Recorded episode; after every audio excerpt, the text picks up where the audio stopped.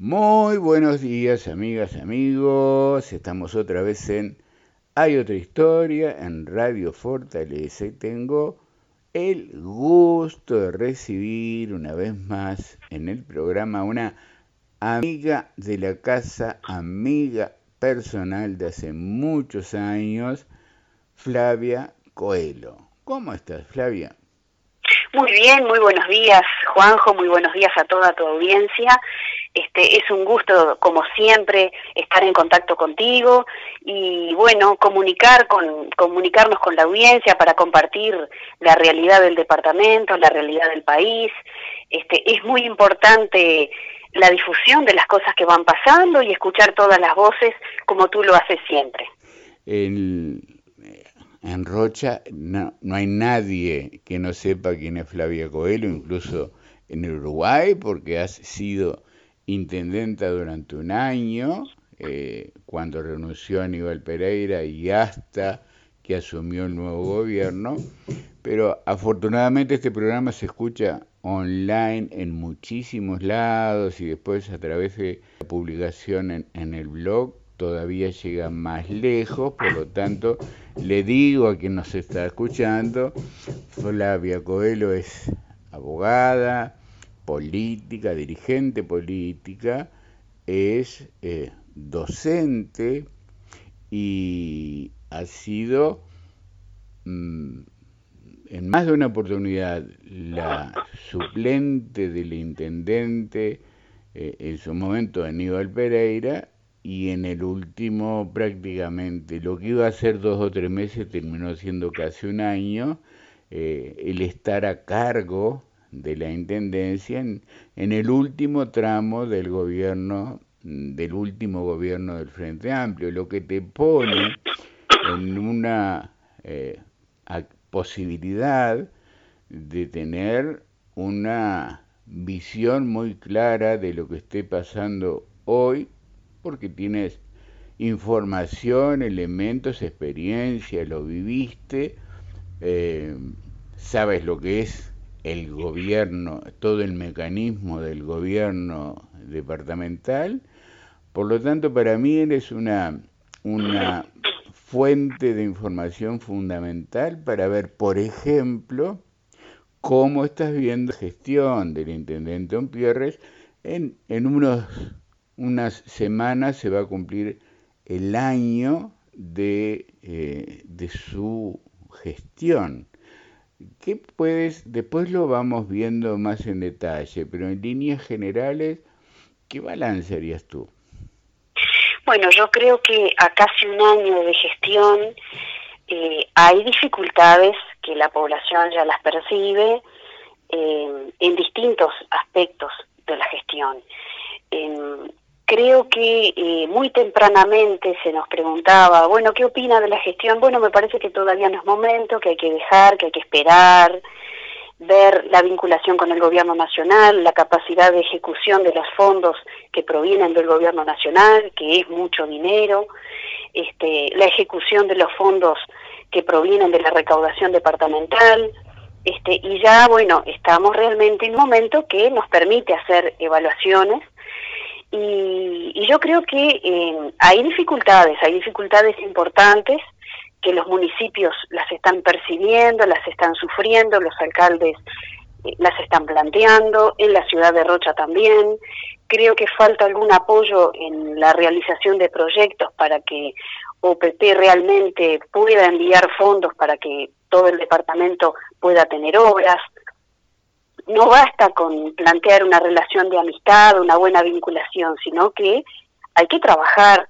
Este, OPP no, no, no da dinero porque haya una relación de amistad, eh, da dinero contra la presentación de un proyecto que debe ser defendido y que debe ser considerado pertinente, ¿verdad? Entonces yo creo que ahí hay una dificultad grande, notoria, hay fondos disponibles para el departamento de Rocha que no se están utilizando y eso realmente en el interior fundamentalmente se siente mucho, pero también en la capital donde vemos que hay un deterioro en las calles, en las cuestiones relativas a la limpieza, en la asistencia social también, este, muchas obras que ya venían a buen ritmo y ya deberían estar muy avanzadas como la Casa de Deportes, el museo, el saneamiento de Chuy, la piscina de Lascano, el obrador de Castillos eh, ya sé que se descartó y los concejales plantearon ahí en Castillos, bueno, si no se va a hacer el obrador con ese dinero que estaba previsto, que se compren camiones recolectores para hacer definitivamente el vertedero de, de Castillos y tampoco, tampoco se hace esa compra. Entonces hay como una paralización que la población ya lo está percibiendo este, y que genera realmente preocupación.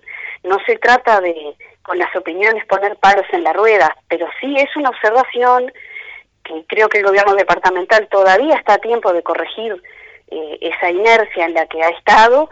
Este, es tiempo de trabajar es tiempo de dejar de, poner excusas, de responsabilizar a otros partidos por la situación actual. Creo que hay que ponerse a trabajar, a elaborar proyectos y realmente la plata que viene del gobierno nacional no es una dádiva porque los ciudadanos del interior del país pagamos impuestos nacionales también. Entonces, la lógica es que a través de cuatro programas hay una devolución de ese dinero a la ciudadanía de las 19 intendencias.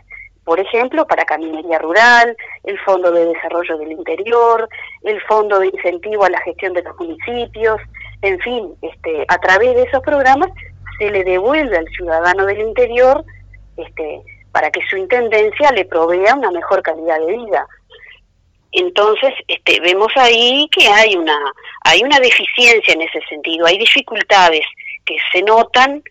Eh, la transparencia creo que también es algo muy importante. No digo que se esté haciendo algo este, irregular o ilegal de ninguna manera, pero sí es extraño que no se informe a la Junta Departamental cuántas personas han ingresado en los últimos meses a trabajar a la Intendencia sin sorteo y sin concurso. Este, van entrando como cargos de confianza todos.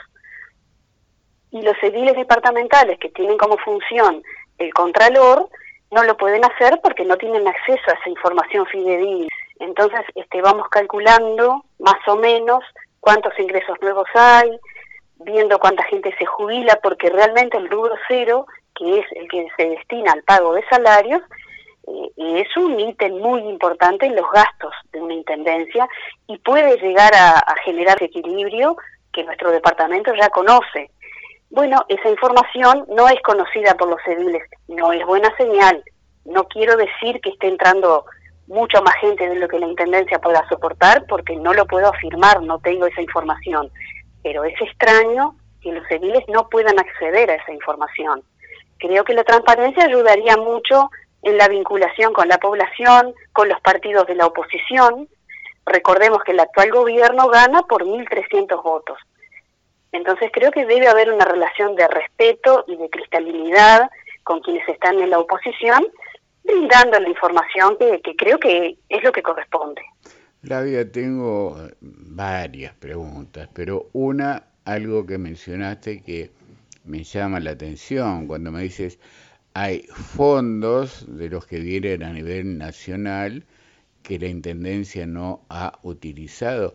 ¿Eso porque qué es lo que tiene que hacer para, porque uno diría, ¿por qué no los utiliza? Bueno, ¿cuál es el mecanismo por el cual o qué cosas hacen que el gobierno departamental no, no ponga en, en, marcha, no utilice esos fondos que le corresponden legalmente, constitucionalmente a, Rocha? Lo que hay que hacer es elaborar un proyecto, ese proyecto debe ser viable, debe, deben estar calculados todos los costos, debe estar explicitada y fundamentada la utilidad, la pertinencia de esa obra, la importancia de esa obra, para que este, el intendente lo presente en el Congreso de Intendentes, eso se canaliza por la Comisión de Descentralización, que Rocha presidió durante algunos años, la presidió el intendente Aníbal Pereira, luego la pude presidir yo, este fue una gran experiencia y ahí es donde eh, todos los departamentos eh, presentan sus proyectos y allí se aprueban. Y Rocha está en el debe en eso, tiene muchos millones de pesos ahí eh, con posibilidades de ejecutar, de traer para acá, y bueno, tiene un retraso muy, muy, muy importante en la ejecución de esos dineros. Eso fue una de las cosas que nosotros planteamos cuando eh, se, quiso aprobar el fideicomiso en la Junta Departamental. Si no hay capacidad de ejecutar este dinero que no requiere un endeudamiento, que está disponible, este, ¿cómo vamos a levantar la mano para estos 25 millones de dólares que sí comprometen la recaudación por 15 años, el 30% de lo que se hubiera recaudado por el concepto de patente de rodados, con obras que realmente no teníamos claro el costo o por lo menos este, habían técnicos que ponían en duda el valor de esas obras y muchos municipios también cuestionaban la importancia y la pertinencia de esas obras. Entonces, teniendo esa vía que no implica un endeudamiento, plantear esta otra que sí implica un endeudamiento, no parecía para nada razonable. Este, y es un, un, tema de sentido común, ¿verdad? No es un tema político partidario tampoco. Creo que es una definición tegla, este, pero también de sentido común. Cualquier ciudadano creo que tomaría la opción de disponer de, de esos fondos que este, están ahí y son para eso, ¿verdad? Y, y no tomar el camino del endeudamiento. A mí me llama la atención porque el intendente habló en su momento y con mucha fuerza de justamente al plantear el tema del fideicomiso que había que crear un shock de obras. Entonces, esas obras para ti, por lo menos por la parte de los fondos nacionales, no se estaría, eh, a ver, utilizando todo lo que se puede utilizar hoy y tampoco, o, o la pregunta, no, no es una afirmación mía, eh, tú ves eh, que se estén eh, trabajando en, en, obras, en eso que el intendente llamó el de obras. Él lo planteaba que por eso era necesario el fideicomiso, más allá de que no se aprobó el fideicomiso. ¿Hay un trabajo hacia la creación de obras importante? Bueno, exactamente. Cuando el intendente eh, propone una reunión al Frente Amplio y nosotros pudimos concurrir como parte de la delegación, le preguntamos, ¿la recaudación bajó? Y él nos dijo, no, no, inclusive aumentó un poquito patente de rodados. Supongamos que puede haber bajado un poco, ¿verdad?, en estos meses, este, que eso pueda ser así, me parece que sí, que es posible. Este, se le preguntó, pero entonces, ¿por qué no se incluyen esas obras en el presupuesto departamental? y él nos dijo que eso era una decisión política.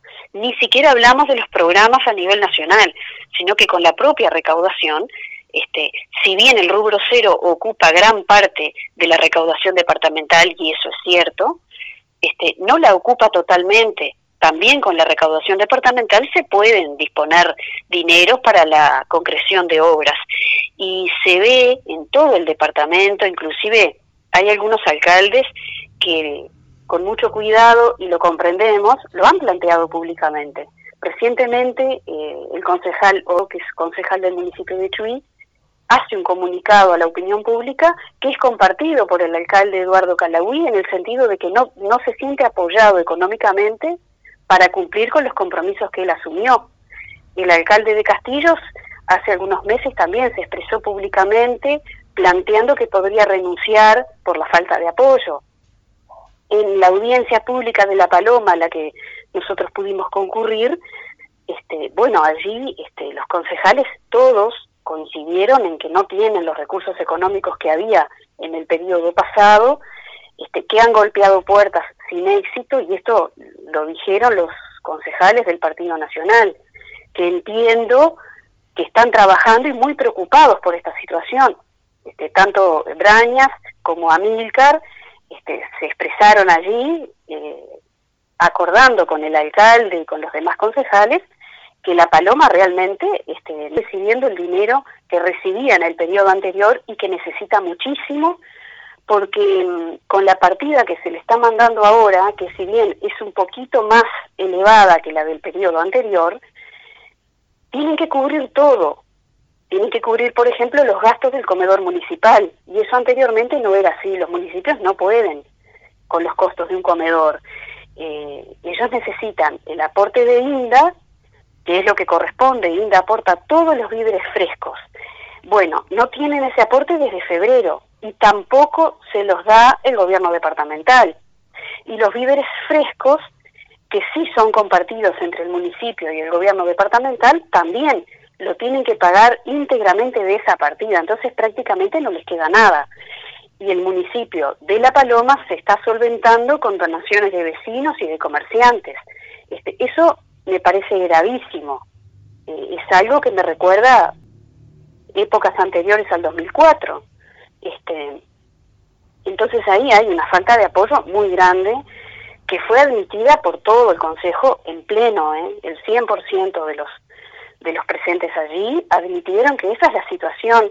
Me parece que eso es gravísimo, porque además tengo la convicción de que la Intendencia no tiene problemas económicos, por lo que nosotros dejamos en caja, el saldo de caja y de banco, salvo que haya pasado algo en estos meses y no estemos en conocimiento, pero no creo. Eh, pero lo cierto es que el gobierno departamental no está dando respuesta a las necesidades que las autoridades municipales, y me refiero a los cuatro municipios, están planteando, ¿verdad? ayer nos decía un concejal de Lascano, acá están tapando los pozos con tierra. Este, bueno, entonces algo está pasando. Realmente eh, no tenemos la explicación, pero los recursos están, hay que administrarlos bien, fijarse las prioridades y pensar en la gente. Hay una discusión que al parecer quedó saldada. En la campaña electoral, el, el hoy intendente Umpierres habló de una intendencia fundida, que solo podía eh, cumplir sus actividades con los fondos del interior, los fondos nacionales, que se gastaba mucho más del 100% de los recursos genuinos en el rubro cero. Sin embargo, después, cuando se hablaba de la posibilidad del fideicomiso, acá en mi programa él dijo, él lo dijo públicamente, ¿no? que el Frente Amplio había tenido una gestión virtuosa con los dineros públicos, eh, eh, solucionando los temas del endeudamiento y cuidando la caja, digamos. Eso, eh, el mismo Umpierres terminó, digamos, contradiciendo lo que dijo en la campaña. A ver si, si, si estás de acuerdo con esto. Sí, en realidad, este, y acá me dirijo no solo al ciudadano que votó al Frente Amplio, sino a aquel vecino que no nos acompañó con el voto, este, hay una cosa que es muy objetiva, y es que el Frente Amplio sacó al departamento de Rocha de un endeudamiento brutal que realmente le impedía inclusive pagar los sueldos de los funcionarios. O sea, lo elemental para poder brindar los servicios básicos.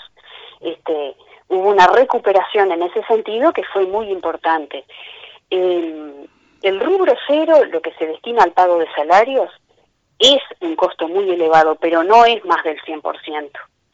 Y, y también ese planteo de que sin la ayuda del gobierno nacional, no, no, no. Los programas que proveen de dinero a las intendencias no son una ayuda, son, están pensados como una forma de devolución de impuestos, porque los ciudadanos pagamos impuestos nacionales y departamentales y así se organiza la administración del país, la administración pública. Este, entonces, cuando un intendente asume, planifica su gestión estimando los recursos departamentales y teniendo en cuenta que ese dinero del gobierno nacional también va a venir, porque la constitución lo determina así. Hay un porcentaje del Producto Bruto Interno que tiene que destinarse a las intendencias. Este, entonces, está perfecto pensar en la administración contando con todos esos recursos, este, porque está en el imaginario del ciudadano y creo que ha habido un esfuerzo por instalar una cosa que no es real, este, de que si no es con la ayuda del gobierno nacional, entonces es bueno que seamos amigos, y no, no es así, este, son cosas que están en la constitución de la República, que se respetan, porque Uruguay tiene una tradición en ese sentido de ser un Estado de Derecho muy sólido y las vinculaciones políticas han sido siempre las correctas entre quienes están en el gobierno y quienes están en la oposición, sean unos, sean otros. Este, ahora cuando nosotros fuimos invitados a la muestra de 35 años más uno de democracia en Rocha, este, un colega tuyo me, me preguntaba a ver qué me parecía y digo, mira, me parece fantástico esto porque cuando nosotros le hicimos el homenaje a don José Valle y Ordóñez, un gran estadista, hay gente que acá estaba en la oposición y hoy está en el gobierno, y nosotros que estábamos en el gobierno, hoy venimos como referentes de la oposición y estamos todos acá en la plaza, rindiendo homenaje a los referentes de todos los partidos. Tenemos una democracia sólida. Este, entonces, plantear que si somos amigos, que si somos del mismo color, no, eso, eso no tiene sentido. Este, y creo que también los ciudadanos tenemos que cuidar las decisiones que tomamos cuando emitimos el voto, porque plantear que la intendencia está fundida y después reconocer que hubo una administración virtuosa, creo que los ciudadanos tenemos que analizar esas cosas y tomarlas en serio. Este, esto no quiere decir bueno, usted votó mal, cámbiese de partido. No, no, pero meditar. Quizá ese referente, bueno, no era el indicado. Podemos buscar otros referentes, ¿verdad? Pero no avalar con fanatismo cosas que realmente no son correctas, porque eso no está bien. Hay un tema que se da en las redes sociales que yo creo que es, es muy preocupante en todos los sentidos, ¿no? La forma en que la gente se expresa, descalifica al otro en, las redes sociales. Eh, y hay gente que dice eh, algo así como, los votaste, bueno, ahora embromate. Eh, tú los trajiste, ahora vángate esto. Yo creo que es, es, claro, eso es la gente común, la que hace ese planteo, nunca había un dirigente político del Frente Amplio en este caso decirlo, pero hay un sentimiento que se expresa así, que yo creo que es contraproducente, porque no es el tema de echarle la culpa al que votó, ¿no? Es en todo caso que el que votó pueda eh, razar, pensar, eh, compartir con otros, no decirle la culpa es tuya, ¿no? ¿Estás de acuerdo? claro, porque además eso nos puede pasar a todos este, ¿verdad? Nadie tiene, no hay vacuna contra eso, realmente. Lo que sí podemos es decir, bueno, voy a votar a este candidato o a esta candidata, me voy a fijar en sus anteriores tareas, ¿cumplió o no cumplió? Lo que me está planteando, ¿es posible o no es posible? Y si es tan maravilloso y lo quiero apoyar, es tan maravilloso lo que me propone que lo voy a apoyar, ¿cómo lo va a hacer? ¿De dónde va a sacar los recursos? Porque en los municipios también hubo algunos candidatos planteando cosas que estaban fuera de sus competencias y fuera de sus posibilidades económicas. Y hubo gente que, eh, bueno, los apoyó con el voto. Esas son las cosas que tenemos que meditar sin fanatismo. Este, y creo que eso de, bueno, en broma tú los votaste. No, eso no está bien. Eso no está bien. Creo que lo que está bien es motivar la reflexión, ¿verdad? de analizar, porque todo comienza en nosotros y todo termina en nosotros comienzan nosotros cuando decidimos, bueno, mi diputado va a ser este o va a ser esta. Medir las trayectorias, medir las propuestas de trabajo, ver los compromisos, este, no guiarse por los spots publicitarios que todos son preciosos y, las canciones son todas muy lindas, no es por ahí, ¿verdad? Porque después este, nuestros legisladores, que los elegimos nosotros, son los que van a hacer las leyes que nos van a gobernar. Entonces, si será importante meditar bien lo que hacemos cuando vamos a votar. Y además, por ejemplo, nombran a la Suprema Corte de Justicia, un poder importantísimo que emite sentencias que impactan en la vida de todos nosotros.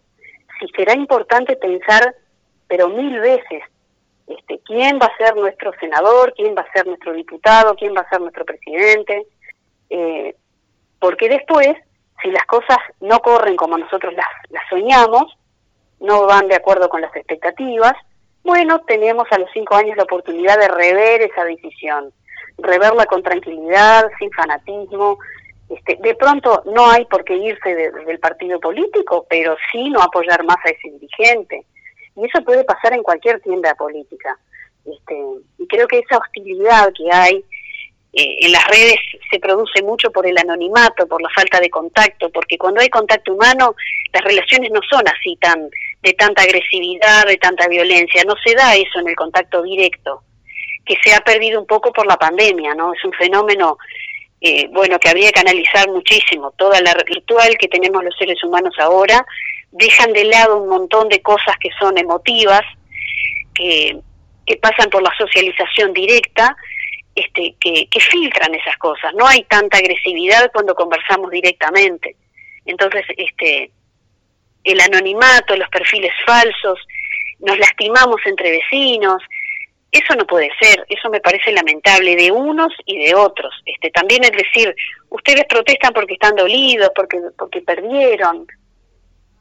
En la democracia nadie pierde, este, estamos todos acá, nadie se va a ir, dentro de cinco años no sabemos qué es lo que va a pasar, tenemos que convivir y convivir bien y tratarnos bien, aunque pensemos distinto.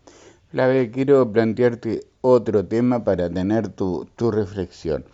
El intendente en su campaña dijo la gente no come plazas, la gente no come plazas eh, a raíz de todas las, las obras que hizo el frente en ese sentido, la gente necesita trabajo, creó toda la ilusión, eh, hay, quien dice que eh, la intendencia eh, o el frente no perdió la intendencia por la gestión que tenía un, altísimo, una altísima aprobación, sino por esa ilusión que planteó con mucha inteligencia el intendente de vamos a generar fuentes de trabajo. Y se creó incluso una dirección especial que está a cargo del viceintendente eh, García, para precisamente traer inversiones. Eso hasta el momento mm, da la impresión que no está funcionando. ¿Qué, información tienes tú?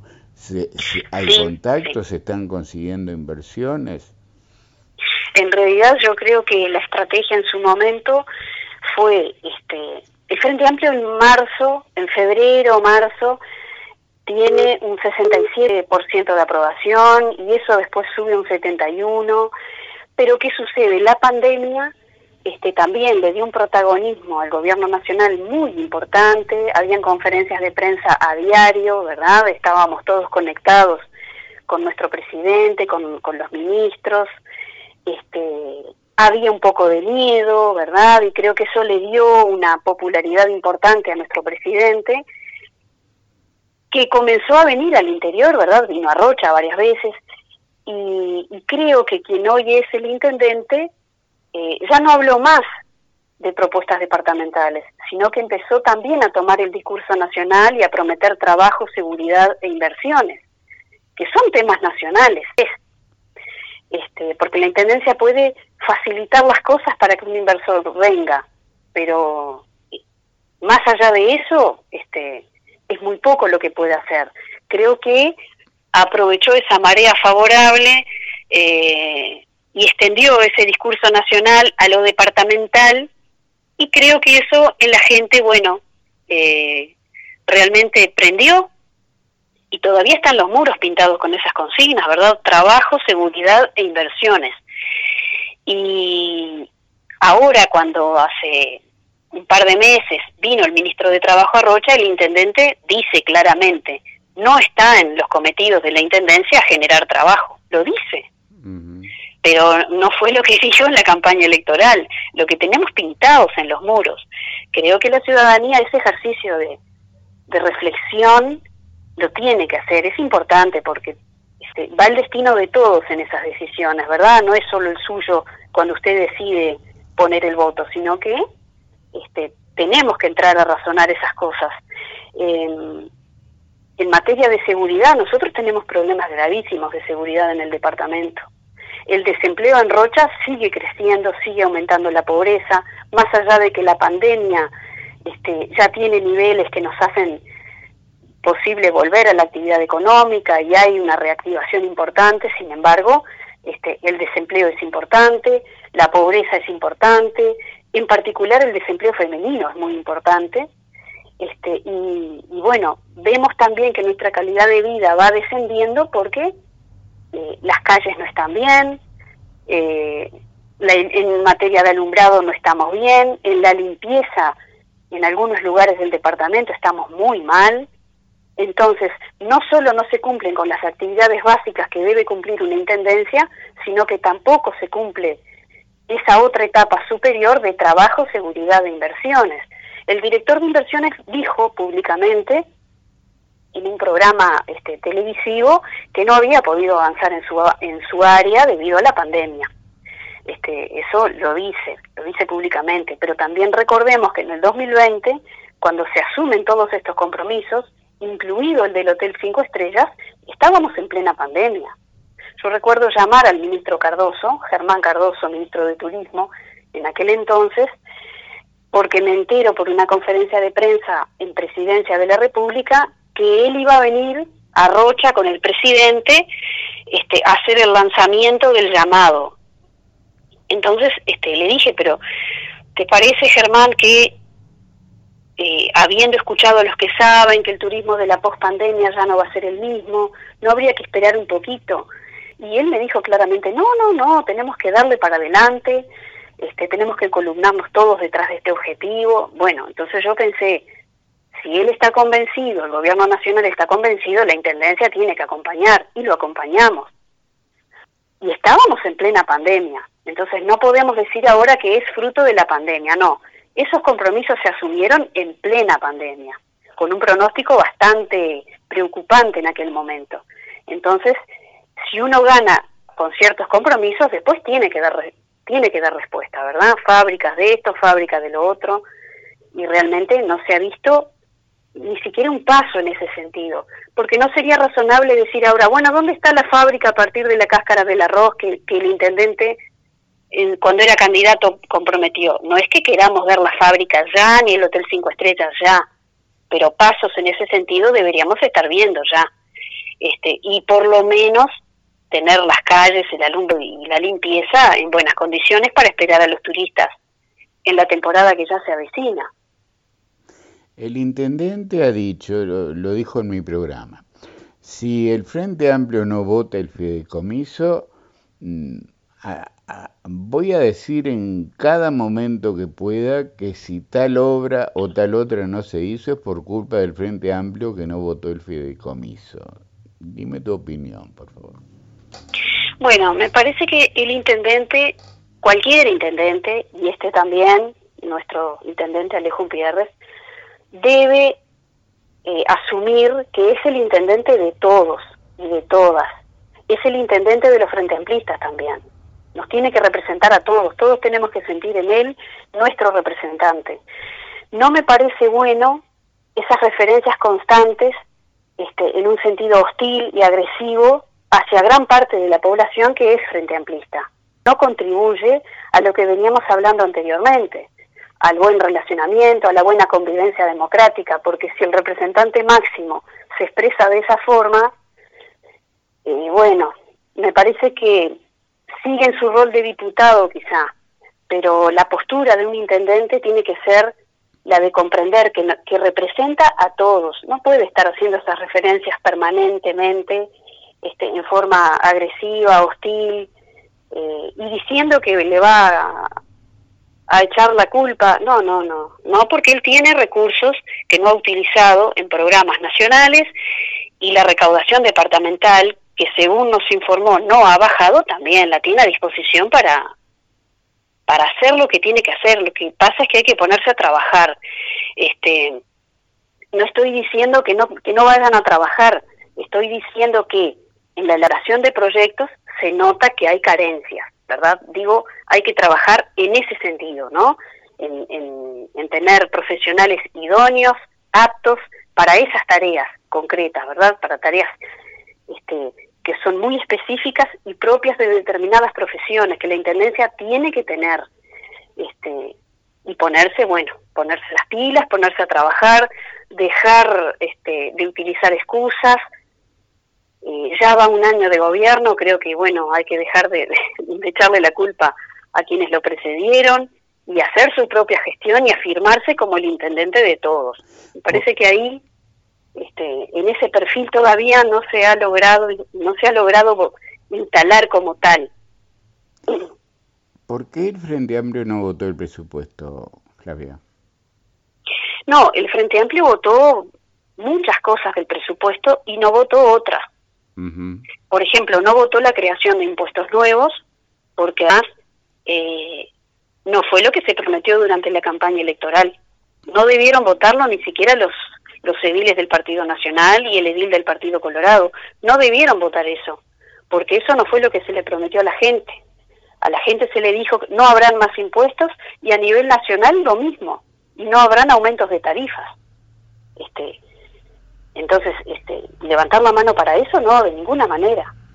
Este, hubo algunos otros artículos que no se acompañaron, como la creación de los gastos confidenciales del intendente, un absurdo, realmente una barbaridad, porque quiere decir que se podían haber hecho gastos sin rendir cuentas a la Junta Departamental.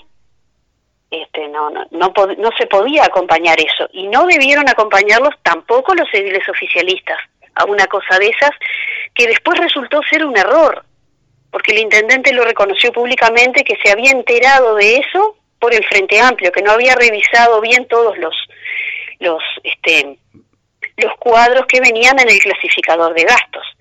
Luego el Tribunal de Cuentas lo observó. Él dijo que prácticamente había redactado el, el, el proyecto de remisión de cuentas, ¿no?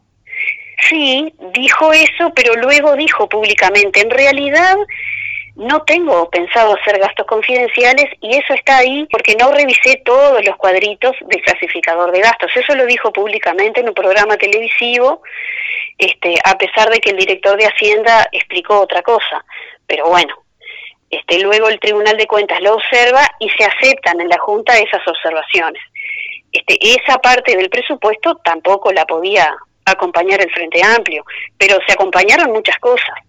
Este, lo que me parece eh, realmente eh, vergonzoso es que se hayan creado impuestos nuevos, sobre todo porque este, para un programa de, bienestar animal, que es una dirección que va a quedar en funciones formalmente a partir de enero del año que viene, y hoy se le está cobrando a la gente un importe, un precio que no pasó por la Junta Departamental, para realizar esa, esa tarea. Entonces la gente que tiene esa mascota el año que viene, ¿qué hace? Ya pagó por la castración y también va a tener que pagar el impuesto, porque el impuesto va a venir en la planilla de contribución inmobiliaria urbana.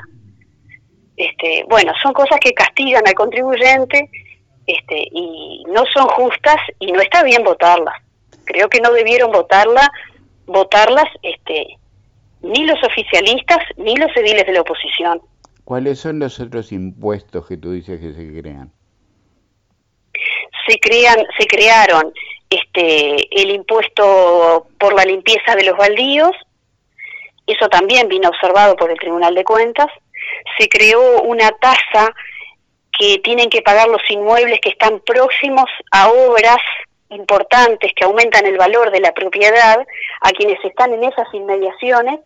Le corresponde el pago también de un tributo y, bueno, el, un impuesto también para financiar un programa de salud bucal, que ya lo tenía el año anterior y no había creado ningún impuesto para su financiación. Este, los recursos realmente dan para esas cosas, no era necesario aumentar la carga tributaria, que además no fue lo que se le prometió a la gente.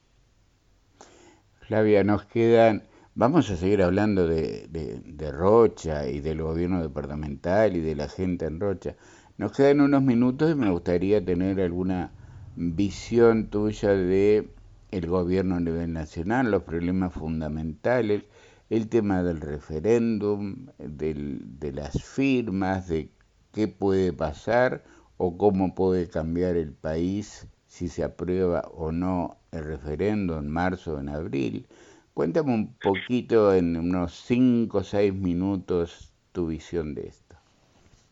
Bueno, yo creo que este, hay una, hay dos informaciones básicas que nos dicen, nos hacen, este, ya nos permiten hacer una evaluación.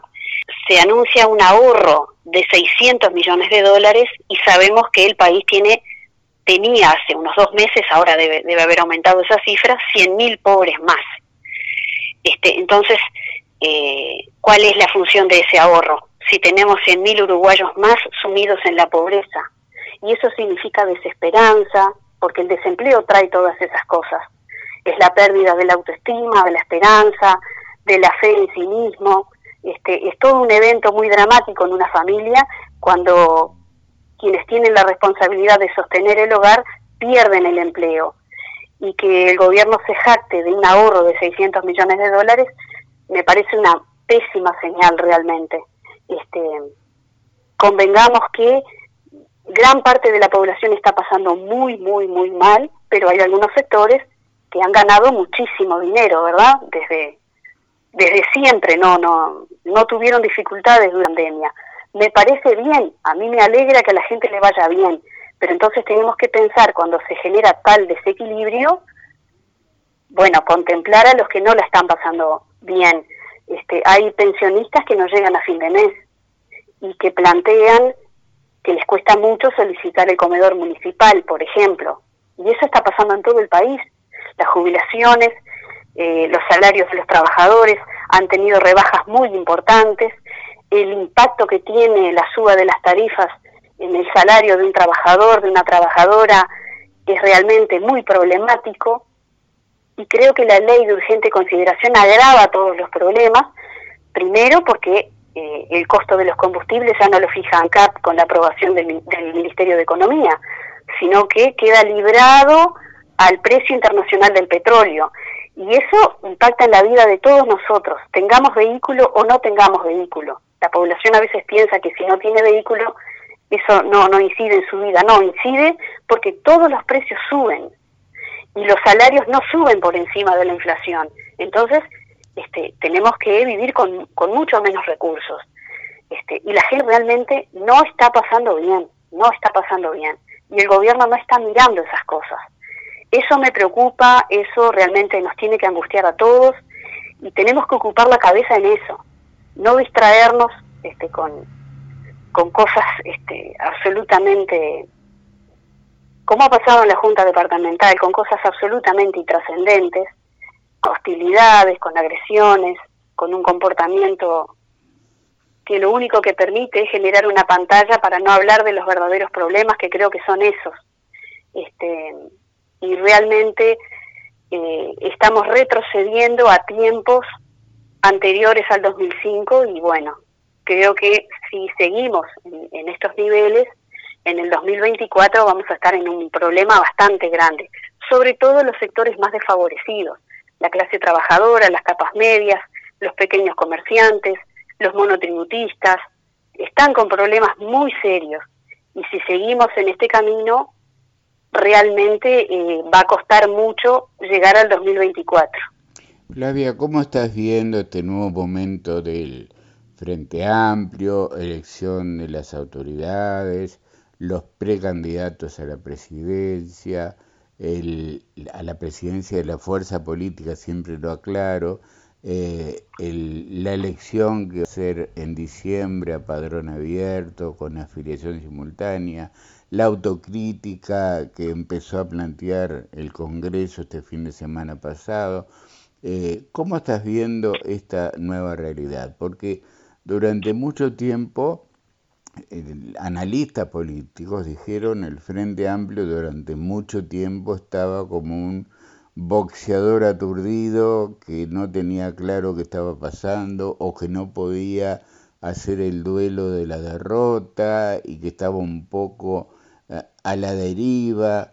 Mm, si esto fuera así, ¿tú crees que hoy el Frente Amplio está eh, organizándose, tomando acciones para enfrentar la nueva situación, que muchos consideran también analistas políticos que el referéndum y el resultado del referéndum va a ser fundamental para lo que pase en el país en los próximos años. ¿Cómo ves la realidad hoy? Sí, este, yo creo que es muy importante para el país y para el sistema político el fortalecimiento del Frente Amplio como una organización muy importante este, porque es el partido político más importante del país si lo miramos cuantitativamente. Este, no es comparable con la coalición electoral que, que respetamos muchísimo, ¿verdad? Pero no es lo mismo que la coalición multicolor, ¿verdad? Que se, se ha conformado para una contienda electoral, pero no funciona como funciona el Frente Amplio con organismos comunes, con un estatuto, con una dirección común, ¿verdad? Es, es, es otro tema, es otro tipo de organización y de funcionamiento. Este, en realidad, la autocrítica se viene realizando en, distintos ámbitos ya desde el 2020, veníamos en ese proceso que cristaliza en un congreso, que me parece muy importante que lo haga, pero también eh, esto debería pasar en otros partidos políticos y es interesante que nadie pregunte por la autocrítica en el Partido Colorado, en el Partido Nacional, si han tenido instancias colectivas, este, su militancia discute, ¿dónde discute su militancia? La militancia Frente Amplista discute en los plenarios del Frente Amplio, ¿verdad? En los plenarios departamentales y luego en el plenario nacional y luego en el Congreso. Tiene un lugar donde expresar lo que siente y lo que piensa. Eso me parece importantísimo.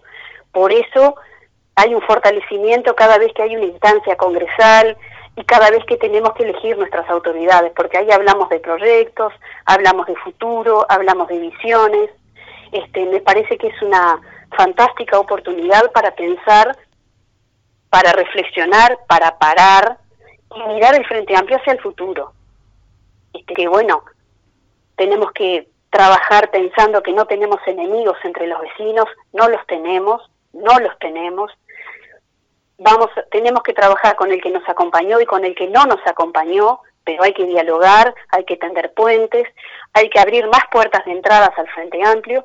Hay muchos militantes que están en su casa, que son votantes, que tienen su corazón frente amplista intacto, pero que no están vinculados a la organización política. Eso tenemos que revertirlo, hay que recuperar esa masa militante, porque es ahí donde está la fuerza, más allá de los dirigentes, más allá de los candidatos, que los hemos tenido muy importantes, y a algunos los extrañamos mucho, pero la fuerza real del Frente Amplio está en la militancia de base. Eso es indudable.